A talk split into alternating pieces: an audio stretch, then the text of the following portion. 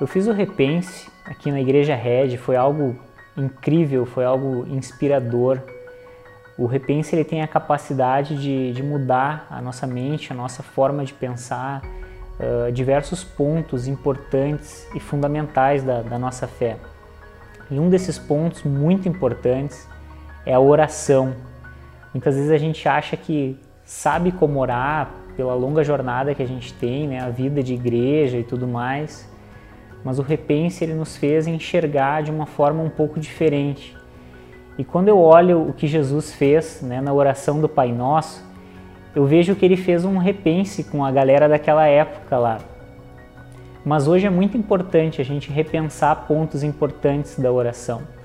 Às vezes a gente pensa que a oração é só fazer alguns pedidos para Deus, que Deus vai atender todos os nossos pedidos, ou uma autopromoção, falar para Deus como nós somos bons e tudo que nós temos feito. No Repense eu aprendi que, que oração é intimidade, é relacionamento com Deus, que oração não é sujeitar a vontade de Deus à minha, mas moldar a minha vontade à vontade de Deus.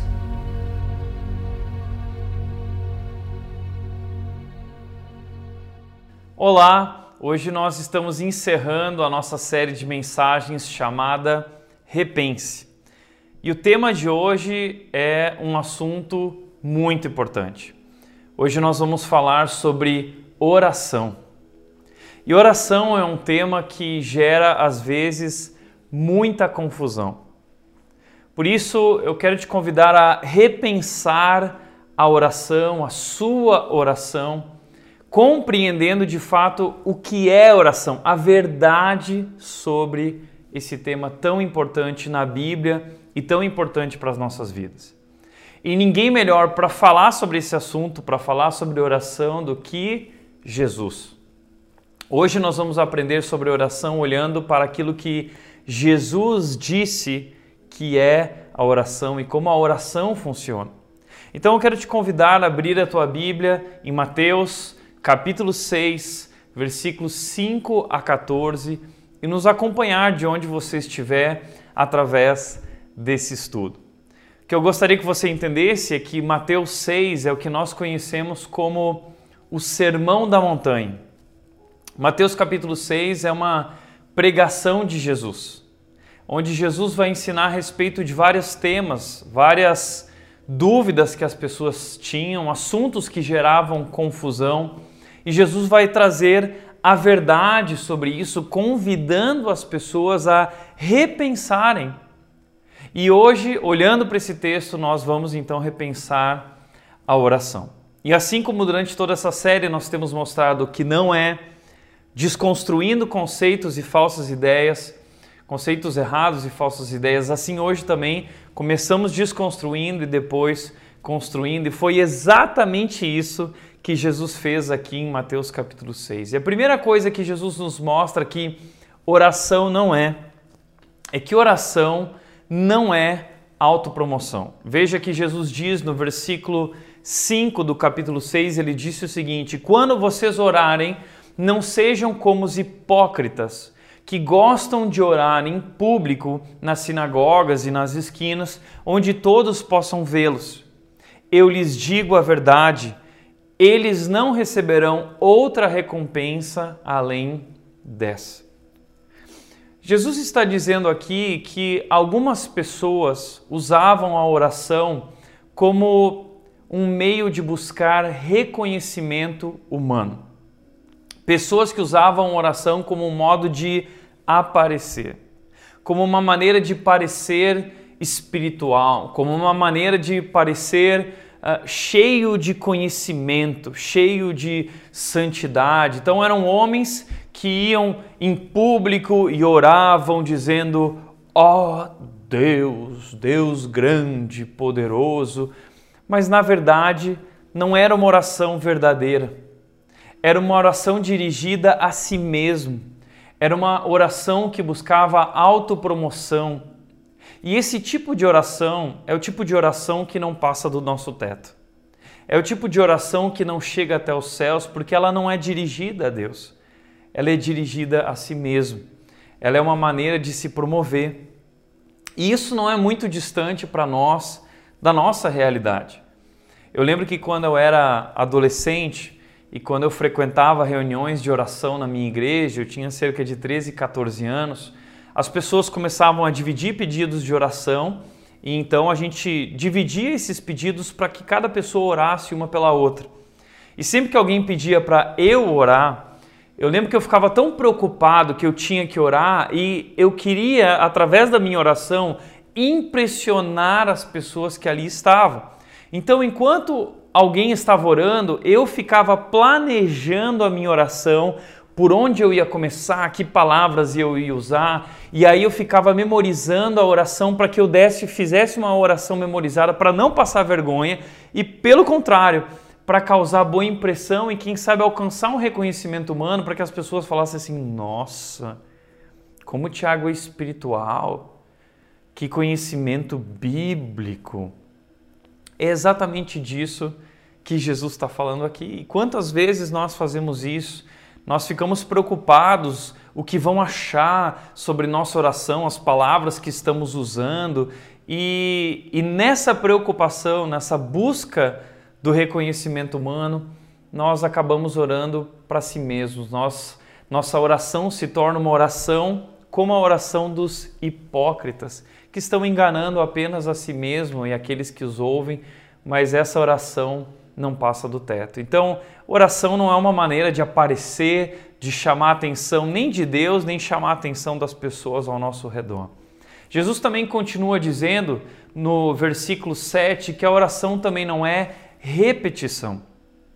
Veja o que ele diz: ao orar, não repitam frases vazias sem parar, vãs repetições como fazem os gentios. Quem são os gentios? Gentios na Bíblia são aqueles que não conhecem a Deus. E ele diz: eles acham que se repetirem as palavras várias vezes, como se fosse um mantra ou uma fórmula mágica, ou tentando convencer a Deus, suas orações serão respondidas. Então entenda que Jesus critica orações que são repetições. Oração não tem nada a ver com ficar repetindo algo. Entenda isso de uma vez por todas: oração não é um mantra. Oração não é uma fórmula mágica que eu uso essas palavras como se fosse abracadabra, amém, e, e, e, de repente então vai fluir uma força, uma energia espiritual que vai resolver todos os problemas na minha vida. Mas infelizmente muitas pessoas lidam com a oração dessa maneira. Vejam, vejam os jogadores de futebol. Antes do jogo, eles se reúnem lá e eles fazem é como se fosse um mantra, né? A fórmula mágica para ganhar o jogo. Tem que fazer a oração do Pai Nosso. Pai Nosso, santificado, Eu nem sei se eles pensam no que eles estão falando, mas talvez muitas pessoas até fazem de coração, mas nós tornamos a oração algo que, que era uma prática de pessoas que não conheciam a Deus, que adoravam outros deuses e usavam esses mantras e ficavam repetindo isso durante horas e durante dias. E até hoje eu vejo isso. Uma vez eu liguei um canal de televisão e eu vi alguém lá, é, um grupo de pessoas orando: Deus, faça isso. Deus faça isso, Deus faça isso, Deus. E eles ficaram lá durante horas e horas dizendo: Deus faça isso. E o que Deus está dizendo é: não é isso que é oração, não é isso que eu espero desse momento especial de oração. Lembro também que quando eu era adolescente, eu tinha em torno de 16 anos, eu estudava num colégio católico, uma escola marista. E todas as manhãs os professores gostavam de começar a aula com a oração do Pai Nosso. E todo mundo começava aquela oração repetida de todos os dias, aquele mantra, Pai Nosso, estás no céu. E eu e eu não orava junto, eu não fazia essa oração, eu fechava os meus olhos, eu ficava na minha e eu fazia uma oração a Deus, conversando com Deus. Até o dia que isso incomodou o professor, e o professor parou, depois da oração, ele parou a aula e disse: Tiago, é, você é rebelde, você não acredita em Deus, por que você não participa desse momento de oração? E aí eu virei para o professor e eu disse o seguinte: olha, pelo contrário, eu acredito tanto em Deus e mais do que eu acredito, eu conheço a Deus. E por conhecer a Deus, eu sei o quanto ele não gosta, o quanto ele reprova esse tipo de oração. Porque são vãs repetições. Mas Deus está nos convidando para um outro tipo de oração. Deus quer intimidade, Deus quer que a gente abra o nosso coração diante dele. Enquanto vocês estão orando dessa forma, eu estou simplesmente conversando, não com um Deus qualquer, mas eu estou conversando com meu Pai. Eu lembro que nessa hora toda a turma ficou em silêncio. E o professor disse o seguinte: Tiago, será que você poderia então mostrar para nós que tipo de oração é essa? E eu fui lá na frente da turma e eu orei na frente de todos, e no final estava todo mundo tão é, impressionado com aquilo, talvez eles nunca tinham ouvido alguém falar com Deus dessa maneira.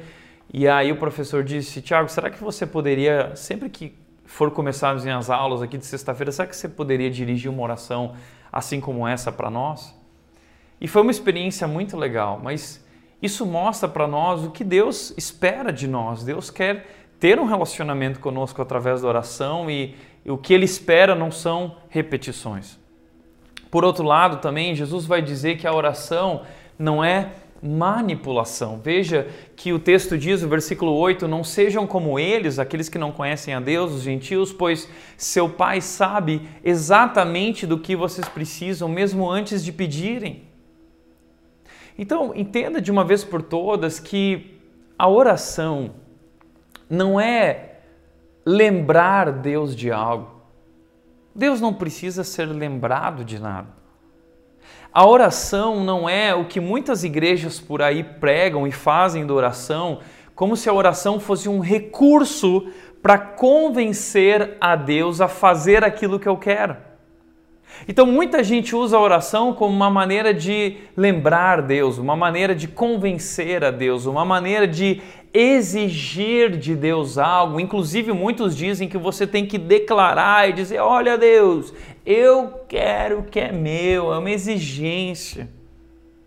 Mas isso é de uma arrogância tão grande, uma prepotência tão absurda de nós nos colocarmos nessa posição de querer que Deus se submeta aos nossos desejos, é, a, oração é exatamente o contrário disso. Então, oração não é uma maneira de manipular a Deus, oração não é uma maneira de convencer a Deus, oração não é uma maneira de, de de mudar Deus para que Deus faça aquilo que eu quero e exigir algo de Deus. Não, pelo contrário, veja o que o texto bíblico diz. O texto diz que o nosso Pai sabe exatamente do que nós precisamos. Deus já sabe. Deus já sabe do que você precisa. E aí talvez você pergunte, então, Tiago, mas por que nós oramos então? Se Deus já sabe por que eu oro, e eu sempre tenho dito e repetido isso, porque isso faz muito sentido para mim. Eu não oro para que Deus cuide da minha vida. Eu oro para me ver livre, nós oramos para nos ver livres da ansiedade de achar que Ele não está cuidando. Então, quando eu me aproximo de Deus, eu preciso entender que eu estou me aproximando de alguém que conhece a mim melhor do que eu me conheço. Deus sabe exatamente do que nós precisamos. Então nós precisamos entender o que, o que é a oração. Então, o que é a oração e por que nós oramos? Veja o que diz. Eu gostaria de definir a oração da seguinte forma: o que é a oração? Oração é uma relação pessoal com Deus que muda a gente. Oração é uma relação pessoal com Deus que muda a nossa vida. Oração é uma relação pessoal com Deus que transforma aquele que ora. A oração não muda Deus, a oração muda a gente. Então, veja o que Jesus Cristo disse em Mateus capítulo 6, versículo 6, ele disse o seguinte: Mas quando vocês orarem, cada um vá para o seu quarto, feche a porta e ore seu pai em segredo. Então, seu pai que observa em segredo recompensará. Jesus fala esse versículo aqui em contraponto com os hipócritas que oravam em público, e Jesus está dizendo o seguinte: ao invés de orarem dessa forma para buscar reconhecimento humano, Entendam que a oração é um momento de intimidade.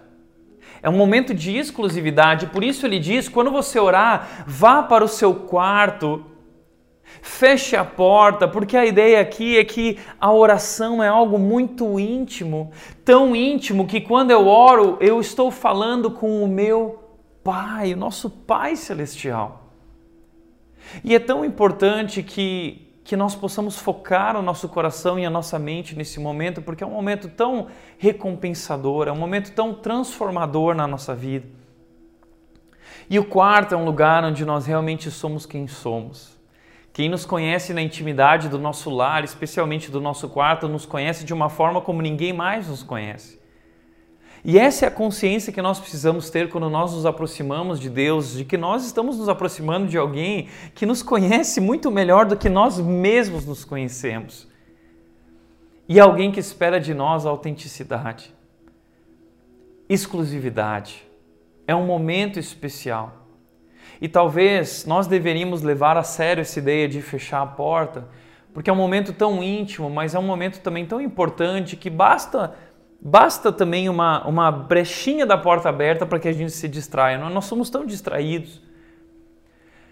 Por isso é tão importante a gente focar nesse momento e dedicar exclusividade para isso, porque Basta o celular ligado, uma televisão ligada. Então, desliga o celular, fecha a porta, desliga o computador e realmente foca nesse momento e ore a seu Pai. É um momento de exclusividade onde nós nos conectamos em segredo. Veja que Jesus usa essa palavra aqui em segredo duas vezes. Isso é importante. Essa palavra aqui, ela vem lá do, uh, uh, da palavra grega que é criptos palavra aramaica, na verdade, que de onde que vem a nossa palavra cripto, de criptografado, é um segredo. Eu me conecto uh, nessa uh, conexão cripto, em segredo com Deus, no lugar onde Deus está. Nós, nós não sabemos dizer onde Deus está. É claro que Deus é onipresente, mas a Bíblia diz que Ele está nos céus reinando. E eu não sei exatamente onde é esse lugar, mas quando eu dobro os meus joelhos para orar, eu me conecto com o Deus Todo-Poderoso, Deus do universo, nessa conexão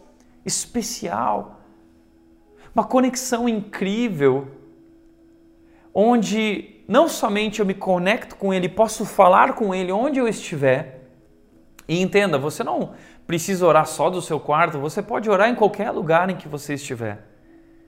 Nós também oramos de forma comunitária, como igreja, juntos. Isso também é importante. Existe um momento de orar junto com outras pessoas também, mas o que Jesus está dizendo é que não importa onde nós estamos, quando nós começamos a orar, nós nos conectamos com o Deus que está em secreto. E esse Deus que está em secreto, ele nos recompensa. Você já entendeu isso? Há uma recompensa na oração há uma grande recompensa na oração. E que recompensa é essa? A oração ela transforma a nossa vida. A oração ela muda a gente. E eu quero te mostrar hoje que recompensa é essa. Jesus vai mostrar para nós o que acontece em nossas vidas a partir da oração. Eu quero te mostrar a importância e o poder da oração. E como diz Tim Keller, ele tem um livro que ele escreveu chamado Oração. É um livro fantástico, onde o Tim Keller conta a história de muito sofrimento quando aquelas torres gêmeas lá é, em Nova York caíram e ele era pastor de muitas daquelas pessoas que estavam nas torres gêmeas, elas morreram e ele teve que lidar com todo aquele momento ajudando famílias e a igreja passando por um tempo difícil, perdendo muitos de seus líderes e membros.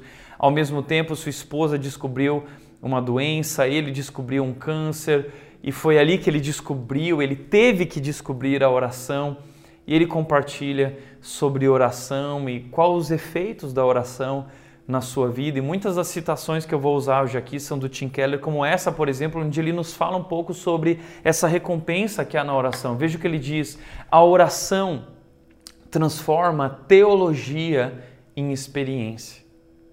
A oração transforma esse conhecimento bíblico que eu tenho em uma experiência com Deus. Por meio dela, sentimos Sua presença e recebemos a sua alegria, o seu amor, a sua paz e confiança. Sendo assim, transformados em atitude, comportamento e caráter. Já entendeu isso? A oração, mais do que uma relação pessoal com Deus, é uma experiência pessoal com Deus que muda a nossa vida. E através da oração nós recebemos a sua alegria, o seu amor, a sua paz e confiança e somos transformados de dentro para fora. Exatamente isso que a oração faz. A oração ela não muda Deus, a oração ela muda a gente. E os discípulos acharam isso tão é, estranho, tão diferente, porque eles nunca tinham entendido de fato também o que era oração. E, e quando eles viam Jesus orando, eles eles achavam interessante porque Jesus orava de maneira diferente. Então, os discípulos, em determinado momento, Lucas descreve esse momento dizendo que os discípulos perguntaram para Jesus, dizendo: Jesus, nos ensina a orar, nós queremos orar como você ora. E foi aí então que Jesus ensinou a oração do Pai Nosso. E a oração do Pai Nosso está dentro desse contexto de Mateus capítulo 6, onde Jesus vai nos ensinar a orar, nos ensinar o que é oração e qual, quais são os efeitos, quais são os resultados da oração na nossa vida. E uma coisa que eu quero que você entenda é que a oração do Pai Nosso não foi dada por Jesus como uma oração, um mantra que nós deveríamos repetir. Jesus, ao dar o Pai Nosso, ao mostrar o Pai Nosso, ensinar o Pai Nosso, estava mostrando para nós uma oração modelo. É, a oração do Pai Nosso é como se fosse um trilho da oração. É como se Jesus estivesse mostrando para nós checkpoints, é como se Jesus estivesse mostrando para nós um caminho para orar. E através desse caminho, a nossa conversa com Deus é guiada. E agora eu quero te mostrar então esse caminho, eu quero te mostrar esse trilho, esse modelo de oração que nos ajuda a orar de forma correta e quais são os efeitos que isso produz na nossa vida. Primeira coisa que eu gostaria de dizer é que oração é adoração. Oração começa, a nossa conversa, essa relação pessoal com Deus deveria começar, é o que Jesus está nos mostrando, através de um tempo de adoração. Onde nós começamos dizendo, versículo 9 de Mateus 6 diz: Pai nosso que estás no céu, santificado seja o teu nome. Isso é adoração. Eu estou adorando a Deus e eu estou lembrando quem Deus é. É muito importante que quando a gente começa a oração, quando a gente se aproxima de Deus, nós possamos lembrar com quem nós estamos falando. Um Deus que é grande, um Deus que é poderoso, um Deus que é santo, santo, santo, um Deus que está sentado no trono, reinando sobre o universo e sobre toda a história, o Deus que está nos céus. Preciso lembrar com quem eu estou falando. Mas ele não é só um Deus tão grande, tão poderoso e tão distante que não esteja perto para nos ouvir. Não, a oração começa dizendo: Pai nosso. Eu posso me aproximar desse Deus grande e poderoso e, e, e chamá-lo de Pai. E a palavra que Jesus usa aqui é uma palavra em aramaico que era Abba. E Abba era uma palavra que significava pai na cultura judaica e era a maneira como os filhos, era uma maneira comum de um filho chamar carinhosamente o seu pai. E isso para os judeus foi um absurdo, era algo muito diferente, porque eles consideravam Deus tão sagrado, o nome de Deus é tão santificado, que um judeu jamais, jamais é, professaria o nome de Deus. Para eles isso era uma blasfêmia, ninguém poderia professar o nome de Deus. Então, sempre que na Bíblia aparece o nome de Deus, que é Yahweh ou Yahvé, o tetragrama, os judeus, eles não falam essa palavra, eles usam a palavra Adonai. Então, eles sempre tinham tanto cuidado para se referir a Deus e de repente Jesus vem e ele ora a Deus chamando de Pai, chamando Deus de Papai. Que relação é essa? Uma relação íntima, uma relação diferente. E é aqui que Jesus começa a nos mostrar que é isso que Deus espera na oração, que quando nós nos aproximamos dele, nós possamos compreender que não estamos falando apenas com um Deus que é grande e poderoso, mas o Deus que é nosso Pai celestial. Mas a segunda coisa importante sobre essa questão de nosso Pai celestial é que você e eu precisamos entender, todos nós, que não somos naturalmente filhos de Deus. Nós não podemos naturalmente chamar Deus de Pai.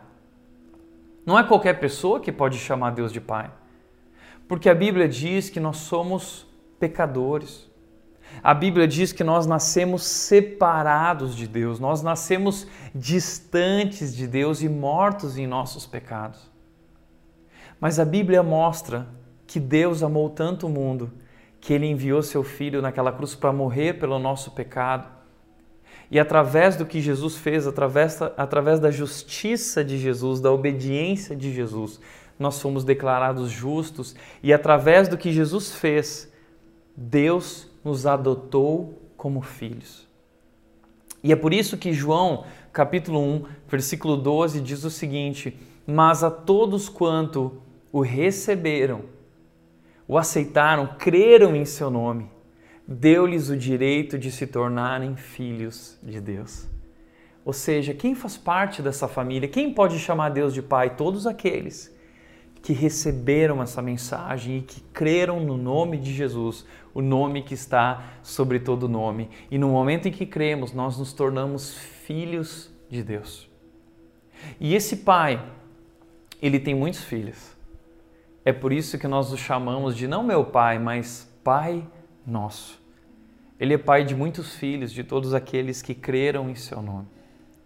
E, e não somente nos aproximamos dele, o chamando de Pai, reconhecendo que é nosso Pai Celestial, que cuida das nossas vidas, que sabe o que nós realmente precisamos, eu gosto sempre de lembrar quando ele disse aqui em Mateus 6, Jesus diz o seguinte: o Pai sabe exatamente do que vocês precisam. Eu gosto de imaginar a imagem daquela criança durante a madrugada. Imagina seu filho de 5, 6 anos durante a madrugada, ou 8 anos, indo até seu quarto, batendo na sua porta, te acordando no meio da madrugada, dizendo: Pai, pai, pai, eu estou preocupado. Pai, acorda. que foi, filho? que foi? Pai, o senhor já pagou a mensalidade da escola esse mês? Pai, o senhor já pagou o boleto de energia elétrica esse mês? A gente não espera isso dos nossos filhos, não é? Porque essa não é a responsabilidade deles, essa é a nossa responsabilidade como pais.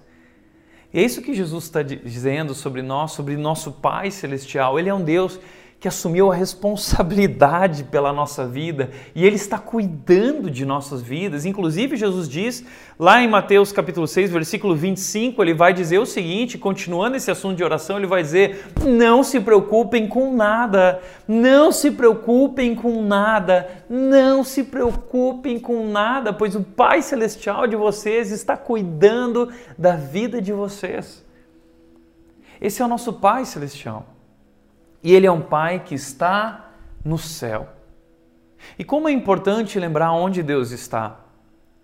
Porque isso muda a nossa perspectiva. Porque nós estamos aqui na Terra e, e talvez aqui estamos vivendo tempos difíceis. Aqui nós vivemos o caos.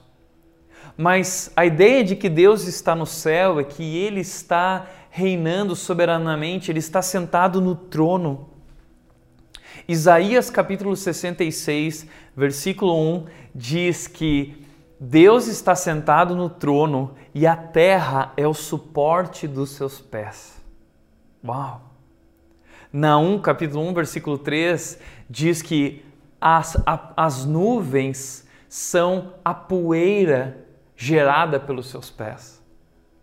Sabe o que esses homens e profetas estão falando sobre Deus, estão tentando mostrar para nós quão grande é esse Deus. Eles estão tentando nos dar uma imagem, uma ilustração de quão grande e poderoso é o nosso Deus. Ele está sentado no trono, reinando, governando, e por mais que nós estejamos vivendo tempos difíceis e parece que tudo perdeu o controle, ele continua no controle e eu gosto muito do que disse Josemar Bessa quando ele disse o seguinte: a oração nos lembra que não estamos no controle, mas que podemos estar perto daquele que está.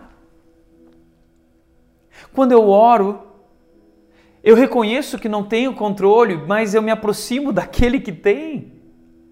E eu preciso lembrar com quem eu estou falando. É por isso que a oração ela muda a nossa perspectiva. A oração ela nos ajuda a enxergar a história, as circunstâncias de um novo ponto de vista, o ponto de vista de Deus. O Deus que está no controle. E o Deus que, como Pedro disse lá em 1 de Pedro, capítulo 5, versículos 6 e 7, humilhar-vos, portanto, sobre essa mão poderosa, esse Deus poderoso que está no céu, e ele os exaltará no tempo devido, lançando sobre ele toda a sua ansiedade. Na oração nós estamos lançando para ele a nossa ansiedade, porque ele está cuidando de vocês. Por isso é importante começar a oração com adoração, porque, como disse o Tim Keller, o início da oração tem que ser centrado em Deus. A gente não chega diante de Deus e ó, oh, Deus, sabe o que eu quero? É, orar não é fazer uma lista de pedidos. Por mais que a oração envolva pedidos e, e petições e súplicas, a oração ela precisa começar centrada em Deus. A adoração cura o coração do egocentrismo que distorce a visão. Nosso egocentrismo distorce a visão, mas quando eu coloco os olhos em Deus, isso transforma a minha visão e vejo que ele diz: uma vez que a visão foi reorganizada e esclarecida pela grandiosidade de Deus, o Deus que está no céu, podemos então nos voltar para as nossas necessidades e as do mundo. Então, antes de qualquer coisa, se você vai se aproximar de Deus, lembra quem Ele é. Lembra que Ele está no controle. Lembra que Ele está cuidando da sua vida, da nossa vida e cuidando da história. E aí é só depois que a gente coloca todas as outras coisas. Mas, segundo lugar, Jesus nos ensina que oração também é rendição. Ele diz no versículo 10: Venha o teu reino, seja feita a tua vontade, assim na terra como no céu.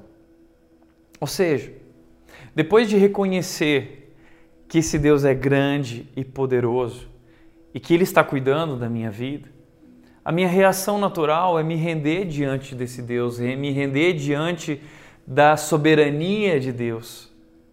É confiar nessa soberania de Deus, dizendo: Deus, venha o teu reino, seja feita a tua vontade. O que é um reino? Reino é o lugar onde a vontade de Deus exerce o domínio. Nós sabemos que um dia nós vamos viver, nós que cremos em Jesus, viveremos para sempre com Deus nesse lugar que se chama Reino de Deus. E, e ali a vontade de Deus será soberana e por isso vai ser um lugar tão maravilhoso. Por isso ele diz assim na terra como no céu, porque a vontade de Deus é plena e perfeita lá no céu. Mas ela não é plena e perfeita aqui na terra porque os homens não obedecem a Deus. Mas essa é a diferença. É, a oração é o momento onde eu me aproximo desse Deus poderoso e eu digo: Deus, vem o teu reino, vem o teu. Vem a tua vontade sobre a minha vida, vem o teu governo sobre a minha vida. Deus, quando nós estamos orando, nós estamos dizendo: Deus, eu confio em ti, Deus, eu desconfio dos meus desejos, da minha vontade, por isso eu estou buscando a tua vontade. Quando nós oramos, nós estamos dizendo: Deus, assume o controle da minha vida. Deus, que seja feito de acordo com a tua vontade, não a minha vontade. É isso que significa venha o teu reino, seja feita a tua vontade, assim na terra, assim no meu coração, que a partir do meu coração a tua vontade se torne plena como ela é plena no céu. Plena aqui na terra, como ela é plena no céu, plena na minha vida, plena no meu coração. É por isso que o Tim Keller vai dizer o seguinte: o propósito básico da oração não é sujeitar a vontade de Deus à minha, mas moldar a minha vontade à dele. Esse é um engano de muitas pessoas. Elas pensam que através da oração, como se a oração fosse a alavanca que move a mão de Deus, né? Como se a oração fosse um recurso que convence Deus a fazer aquilo que a gente quer. E aí nós exigimos e nós declaramos. Não, entenda uma coisa de uma vez por todas: Deus não vai mudar por causa da sua oração. Deus quer mudar você através da oração. Então, esse é o propósito básico da oração. Não é sujeitar a vontade de Deus à minha, mas moldar a minha vontade à dele. E é impressionante o que acontece, porque quando nós nos conectamos com Deus, Deus transforma o nosso coração. Nosso coração se conecta com Deus e vai sendo alinhado com a vontade de Deus. É por isso que nós oramos. Assim nós vamos sendo transformados. Ou seja, a oração muda o nosso coração.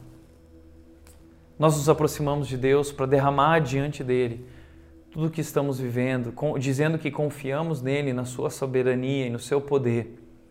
E assim nosso coração ansioso, assim nosso coração egoísta, assim nosso coração pecador é transformado de dentro para fora. E assim nós podemos viver a vontade de Deus, porque é assim que Deus molda o nosso coração de acordo com o coração dele. Terceiro lugar, oração é petição. Ele diz: Dá-nos hoje o pão para este dia. Mas entenda, antes de clamarmos por nossas necessidades, nós lembramos com quem nós estamos falando e nós reconhecemos que Ele está no controle da história e que nós queremos que tudo seja feito de acordo com a vontade dEle. E é somente depois disso, então, que nós colocamos aquilo que são os nossos desejos. E é muito importante que a Bíblia diz e nos chama para orar e para apresentar diante de Deus nossos desejos. Filipenses capítulo 4 diz: Não fiquem ansiosos por nada, antes, através de súplicas e petições, apresentem os seus pedidos a Deus e com ações de graças. E a paz de Deus, que excede todo entendimento, guardará o coração e a mente de vocês em Cristo Jesus. Ou seja, Deus nos chama para apresentar os pedidos a Ele, compreendendo com gratidão que Ele já está cuidando e Ele já está fazendo o melhor por nós. A Bíblia também mostra, Jesus diz que nós devemos pedir e muitas vezes só não recebemos porque pedimos da forma errada, de acordo com nossos próprios desejos e não de acordo com a vontade de Deus. Então, nós temos que aprender a orar também de acordo com a vontade de Deus. E como nós fazemos isso? Orando de acordo com a Bíblia, orando de acordo com a palavra.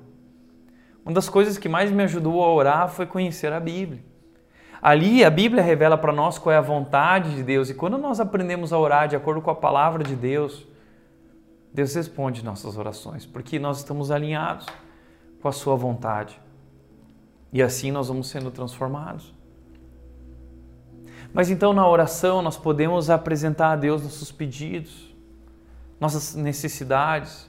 Ele é um Deus que está cuidando de nós. E, e aqui eu acho que algo importante acontece. Porque quando nós oramos pedindo pelo pão, quando nós oramos pedindo por nossas necessidades, nossos olhos são abertos para perceber que Deus está cuidando. Eu peço pão e eu como pão. Então, a oração me sensibiliza para o ordinário.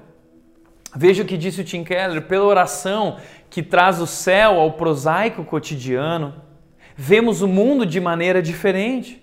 Até nas tarefas diárias mais humildes e banais, a oração nos transforma. Através da oração nós somos transformados e temos uma nova atitude, e eu gosto de lembrar que a oração nos sensibiliza diante do ordinário. As coisas mais simples e banais se tornam especiais. O pão sobre a mesa, as necessidades mais básicas e triviais se tornam especiais.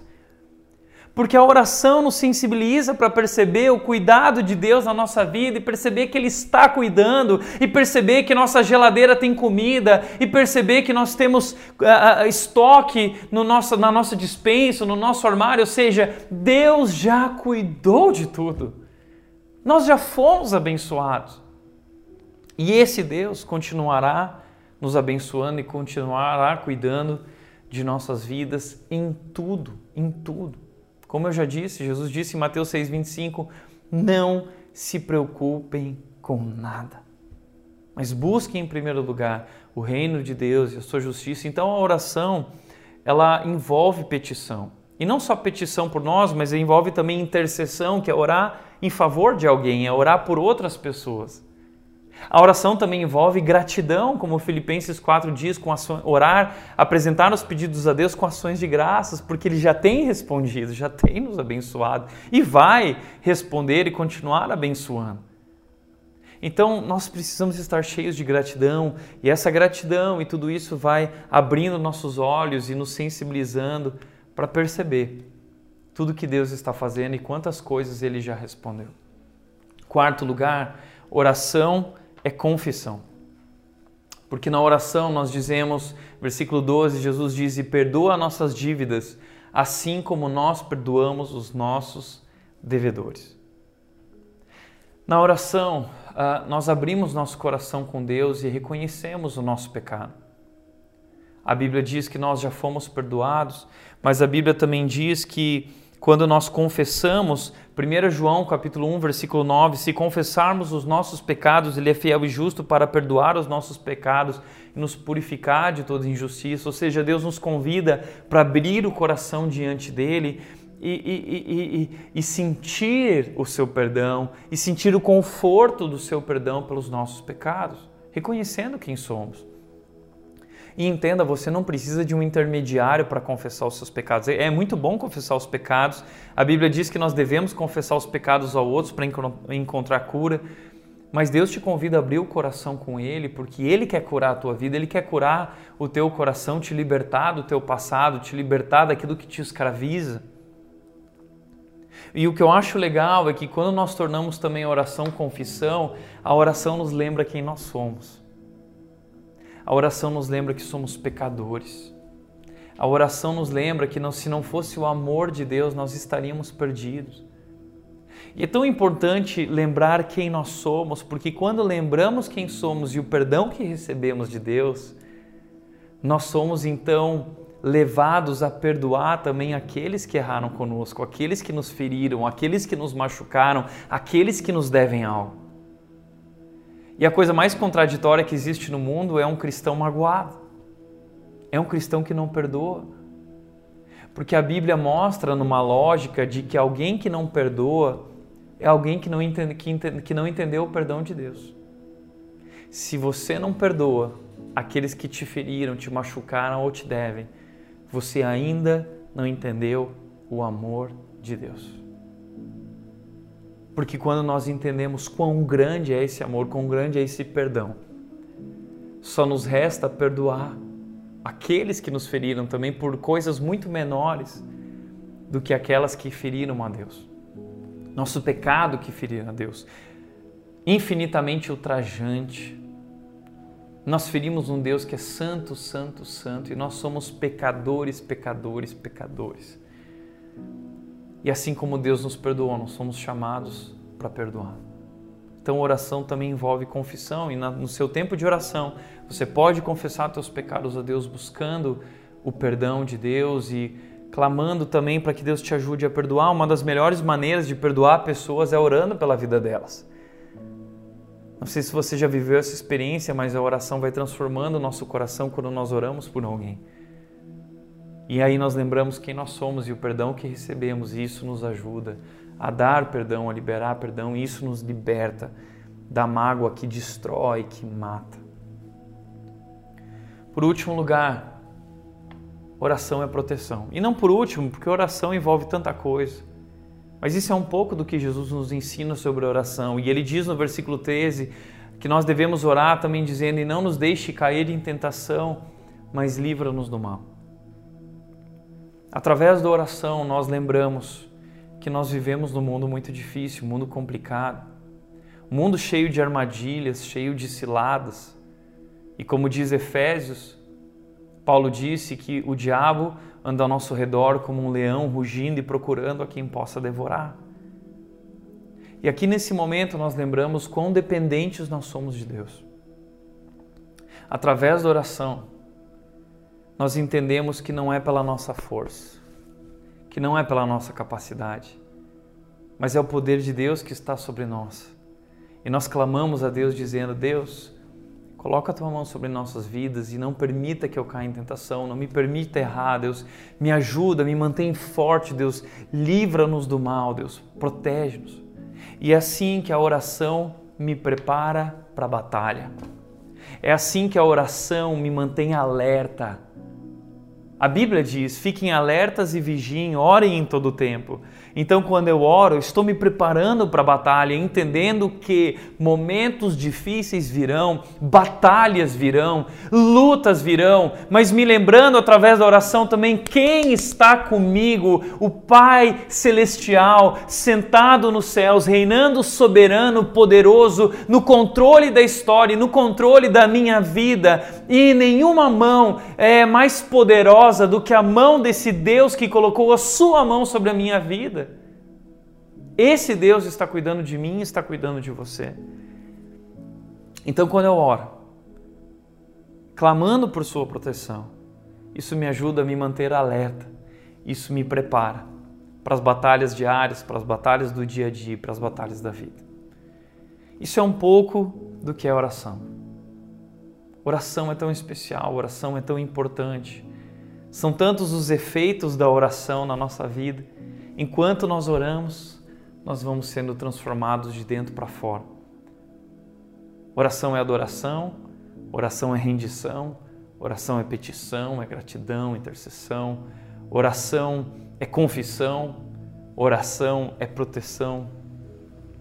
E assim, através dessa conversa com Deus, dessa relação, a nossa perspectiva vai mudando, nosso coração vai mudando nós somos lembrados de quem somos, nós abrimos nossos olhos para perceber o cuidado de Deus e assim nós vamos sendo preparados para enfrentar todas as batalhas. Por isso, para refletir e praticar, é, em primeiro lugar, a oração é uma relação pessoal com Deus.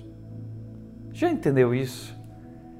Que através da oração nós somos convidados a ter um relacionamento íntimo com o Deus do universo e onde nós estivermos, podemos nos conectar com esse Deus poderoso que nos ouve, que cuida de nossas vidas e que responde às nossas orações. E a pergunta que eu deixo para você é: você tem buscado esse Deus através da oração? Você tem dedicado tempo para isso? Quanto tempo durante a semana?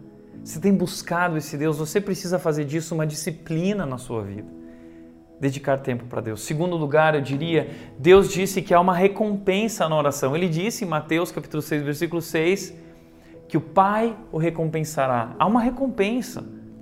Você tem desfrutado dessa recompensa?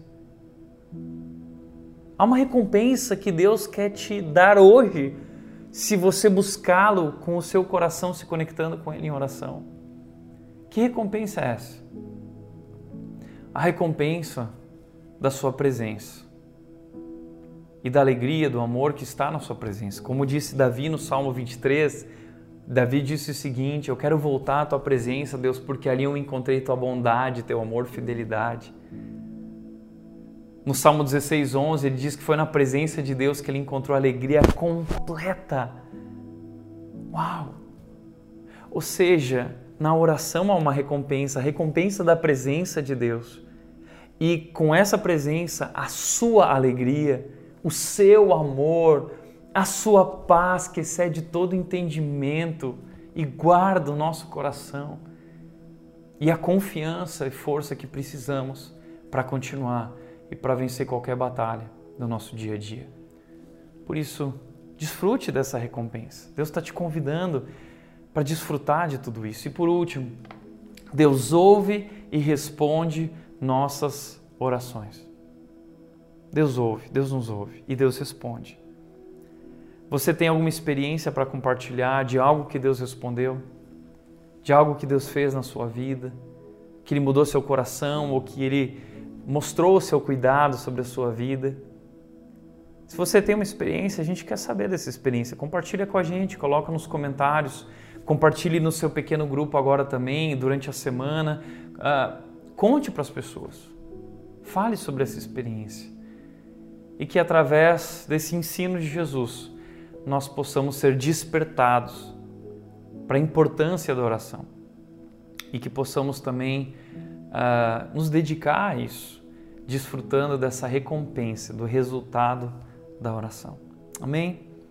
Quero orar por você, quero te convidar junto comigo agora, se conectar com o Deus do universo, Deus poderoso nosso Pai Celestial que nos ouve. Vamos orar? Pai querido, nós queremos te agradecer por esse momento, pela tua palavra, por Jesus Cristo, nosso Salvador e Senhor, que através da tua palavra nos ensinou a orar, nos ensina como falar contigo e como podemos ter uma relação próxima e tão íntima, Deus, através da oração.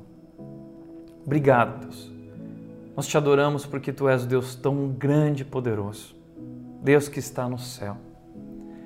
Mas te adoramos também, Deus, porque tu não é só um Deus grande, poderoso e distante, mas um Deus de perto, um Deus amoroso, o Pai nosso, nosso Pai celestial, um Deus cheio de amor, todo poderoso e todo amoroso. Nós confiamos no teu amor, confiamos no teu poder, confiamos na tua soberania. E por isso nós dizemos, Deus, venha a nós o teu reino. Seja feita a tua vontade, assim no meu coração, assim em nossos corações, como ela é plena nos céus. Assume o controle, Deus, das nossas vidas. Toma o governo do nosso coração e nos guia, Pai pelo caminho eterno.